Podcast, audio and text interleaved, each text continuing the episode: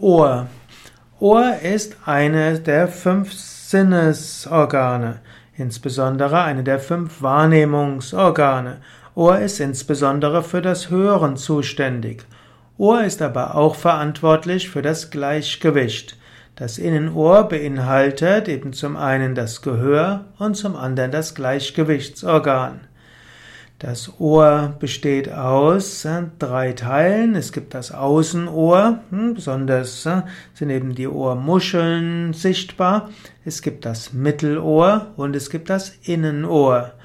Das äh, Mittelohr ist, wird über das Trommelfell erreicht. Das heißt, vom Trommelfell bis nach außen ist eben das Außenohr. Das Trommelfell wird von Luftschwingungen in Bewegung versetzt. Das Trommelfell bringt also die Signale weiter zum Mittelohr.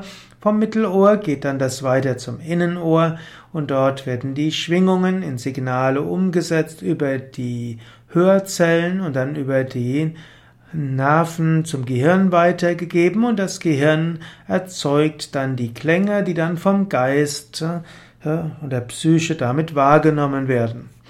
Das menschliche Ohr kann Lautstärken von 10 bis 140 Dezibel wahrnehmen, wobei 140 schon sehr laut ist. Wenn man zu hohe Lautstärken hört, dann kann das zu Hörschäden führen. Denn die Haarzellen in der Schnecke des Innenohrs können zerstört werden. Anhaltend laute Musik, auch Motorrad oder Düsenjäger, auch lautes Knallen kann langfristig das Hörvermögen einschränken und noch Jahre später die Tinnitusgefahr erhöhen. Das Ohr vom psychologischen her. Ohr hat zwei Hauptfunktionen. Ohr ist zum einen Hören und Ohr ist zum anderen Gleichgewicht. Man kann daher dem Ohr zwei Hauptdinge zuordnen, eben zum einen das Hören, Ohr steht für Hören und für Zuhören. Wenn man also Probleme mit den Ohren, mit dem Hören hat, kann man überlegen, Warum bin ich nicht bereit, jemandem zuzuhören? Bin ich nicht bereit, jemandem mein Ohr zu leihen? Man könnte auch fragen, habe ich vielleicht zu viel Egozentrik? Anstatt anderen zuzuhören, bin ich immer nur bereit, anderen zu sprechen oder umgekehrt. Vielleicht höre ich anderen zu sehr zu und traue mich nicht zu sprechen. Also, das Demut und Egozentrik sind zwei Pole im Menschen, hören und äh, kommunizieren. Das Gleichgewicht kann gestört sein bei Ohrproblemen. Ohr hat auch was mit Hören zu tun, Hören hat auch mit Gehorchen zu tun. Das Ohr kann auch sich bemerkbar machen, sei es, wenn man bisher zu viel gehorcht hat, zu viel auf andere gehört hat und es Zeit wäre, mal selbst Mut zu haben, selbst Dinge zu entscheiden. Es kann auch sein, dass man zu egoistisch ist, dass man nicht bereit ist, mal anderen zu hören und das zu tun, was andere sagen. Also beim Ohr kann es in beide Richtungen geben. Ohr ist aber auch das Gleichgewichtsorgan.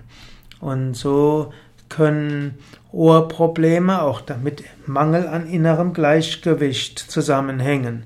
Vielleicht bist du emotional zu schnell aufgewühlt, vielleicht gelingt es dir nicht, äh, eine innere Gelassenheit zu entwickeln und vielleicht wäre es Zeit, die innere Gelassenheit zu entwickeln. Lerne es, anderen zuzuhören.